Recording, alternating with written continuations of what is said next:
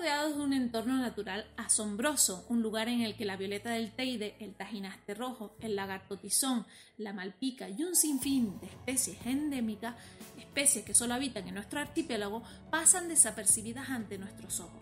Vivimos en un lugar único por su gran diversidad de paisajes, por su alto valor medioambiental, y a su belleza volcánica se le suman las innumerables especies animales y vegetales, esa gran riqueza de flora y fauna tanto marina como terrestre que disfrutamos día tras día. En los últimos años han llegado a nuestras islas otras especies introducidas por el hombre. En ocasiones, algunas de estas plantas y animales no autóctonos se han convertido en una auténtica amenaza para nuestro ecosistema.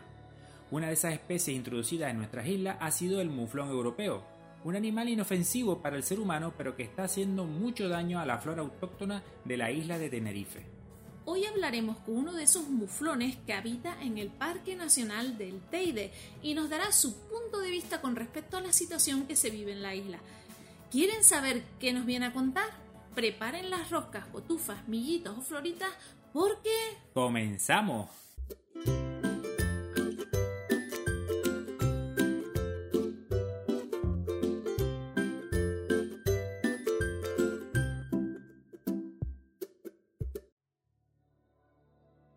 Finales del siglo pasado se trajo a la isla de Tenerife una población de muflones y desde entonces viven en los montes tinerfeños. Un total de cuatro ejemplares machos y siete hembras que se alimentaron de todas las hierbas y brotes que encontraban por su camino. Entre ellas especies endémicas canarias como la retama, la malpica, la hierba pajonera, la rilla, el cardo de plata, la jarilla de cumbre o el escobón. La erosión y depredación de especies vegetales provocadas por el muflón europeo ha sido tal que se empezaron a tomar medidas de control sobre su población. Les dejamos en el blog de Wikipedia toda la información de las medidas tomadas hasta la fecha. A día de hoy podemos encontrar el muflón no solo en las cumbres tinerfeñas, sino en las áreas montañosas de la isla de La Palma. Para conocer un fisquito más a esta especie y escuchar su punto de vista con respecto a la situación en la isla, Hoy tenemos el placer de hablar con Paolo Jonay, un muflón que vive desde hace muchos años en el Parque Nacional del Teide, en la isla de Tenerife. Jonay se sintió ofendido por un podcast que publicamos aquí en Wikipedia y quería aclararnos alguna que otra cosilla. Hola Paolo Jonay, muchas gracias por dedicarnos parte de tu tiempo. ¿Qué pasó, mi niña?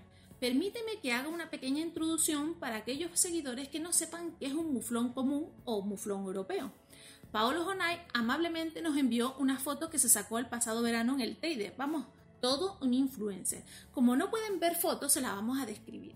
El muflón europeo es una oveja pero más estilizada, con unas patas y cuello más grandes.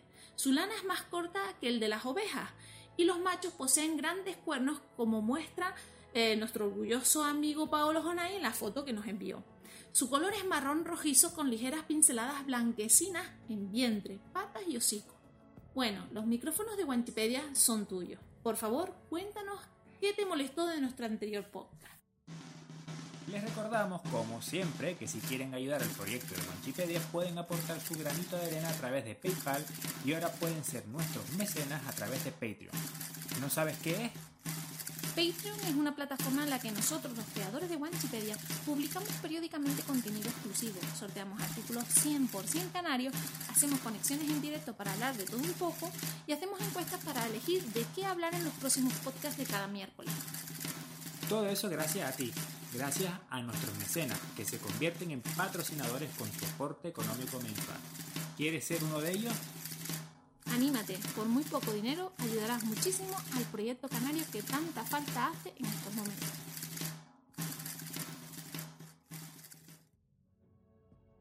Pues la verdad es que estamos ya bastante cansados de que nos pongan como los malos de la película, ¿sabes? Siempre somos los chungos que se comen las plantas protegidas, que se cargan, ¿cómo se dice? Así, la flora del Parque Nacional del Teide. Bueno, como ya hemos dicho, hay muchas especies en peligro de extinción en parte por culpa de los muflones, como el cardo de plata y la jarilla de las cañadas. También se sabe que principalmente ustedes comen retamas, hierba pajonera, malpica, pino canario y escobón. Vamos a ver, nosotros somos muflones, no vamos a estudiar una carrera para conocer las plantas. Si tenemos gasusa, nos comemos lo que nos pongan por delante. No vamos a ponernos, ay no, esa no te la coma que es endémica. Yo, qué palabra me acabo de mandar.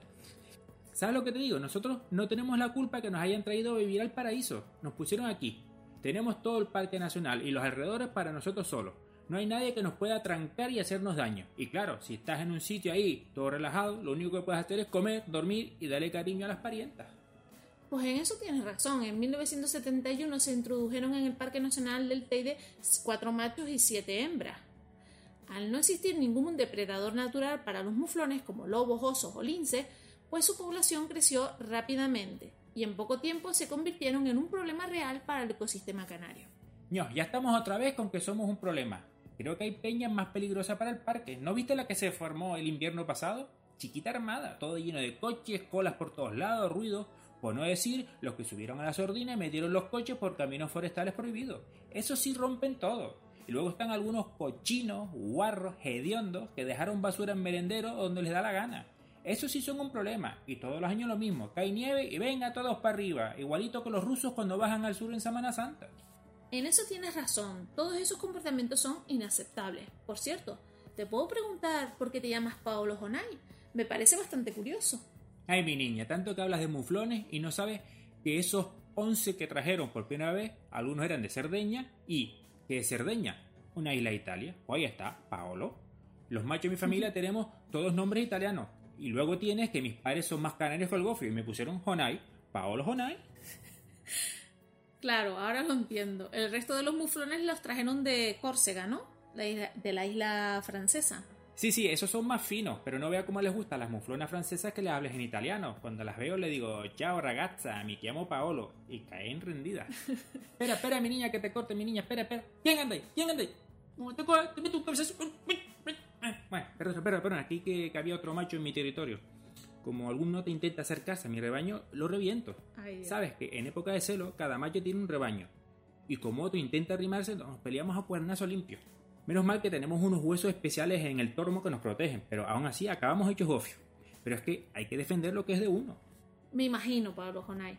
Por cierto, no todos los días se puede hablar con un muflón. Cuéntanos un poco de ti. ¿Qué sueles hacer? En época de celo estoy ahí todo el día, dale que te pego con las hembras de mi rebaño. Esto se pone X, ¿eh? Ya tú sabes, soy su papito.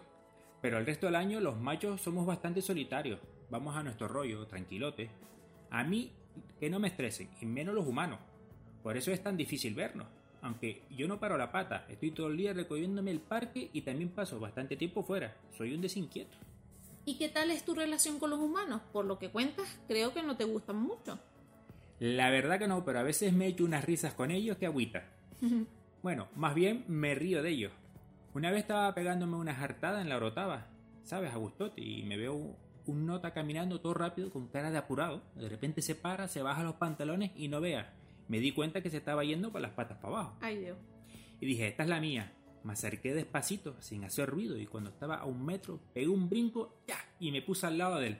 Si llegas a ver a ese hombre, se quedó blanco como un bufo y salió corriendo como un cisco con los pantalones medio bajados. Hasta se cayó varias veces mientras oía. Yo casi me parto a la pizza. No me puedo creer que seas tan malo riéndote de la gente. Calla, calla, calla, que me, vino a la cabeza otra vez que vi de noche a una parejita meterse con el coche por un camino, ahí en medio de los pinos. Me dije, a ver qué van a hacer los cinguangos estos. Me quedé escondido, acechando y veo que el coche empieza a balancearse, primero poco a poco y después más rápido. Ay, ay. Ahí en mi cabeza. Esto le rompe la suspensión al coche, pensé. Esperé que pararan. Tampoco te creas que duraron mucho, ¿eh? Había una luna llena toda guapa. Aunque fuera de noche se veía. Me acerqué al coche todo zorrito y me puse al lado de uno de los cristales de, la parte de atrás, donde estaban ellos. Si oyeran los chillidos de esa gente cuando me vieron, Ay, Dios. yo creo que arrancaron el coche y se fueron hasta desnudos, ¿viste? Pobrecito. Estás hecho tú un golfo, pero también habrás vivido experiencias malas con los humanos. Pues la verdad que bastante. A veces me encuentro con totufos que se ponen a hacer carreras de coche en plena izaña, o cuando se llena de gente en los senderos para subir al Teide, me encontraba hasta toletas haciendo hogueras o tirando basura. Ya. ¿Sabías que se organizan periódicamente planes de caza para intentar reducir la población de muflones? Sabes, si te digo la verdad, lo de los cazadores me da hasta vidilla. Si no, me aburrí un montón estar todo el día caminando, sin hacer nada salvo sobar o papear, pues, pues no muy entretenido. Cuando es época de cazadores tienes que estar más atento, pegarte unas carreras. Lo chungo es si te trancan a ti. Pero así es la vida, mi niña. Ya. Una última preguntita, Jonay. El otro día nos preguntaron que si se sabía el número total de muflones que existe en la isla. ¿Sabes algo al respecto? Si te soy sincero, ni idea. Yo solo me dedico a comer y a reproducirme. Ahí es nada. O sea que por culpa mía seguro que somos un montón. bueno, Jonay, muchas gracias por dedicarnos tu tiempo para ayudarnos a conocer un poco más a los muflones y entender cómo se ve el mundo desde tu lado. De nada, mi niña. Cuando quieras que aparezca en el programa otra vez, me das el toque que, que tienes mi número. Perfecto. Nos gustaría saber si en alguna ocasión has visto algún muflón. ¿Crees que las medidas tomadas son suficientes para controlar su población? Déjanos tu comentario, nos queremos enterar. Ya saben, todos los miércoles un nuevo podcast, todos los miércoles nuevos contenidos en los podcasts de Wanchipedia. Besitos mis niños y mis niñas.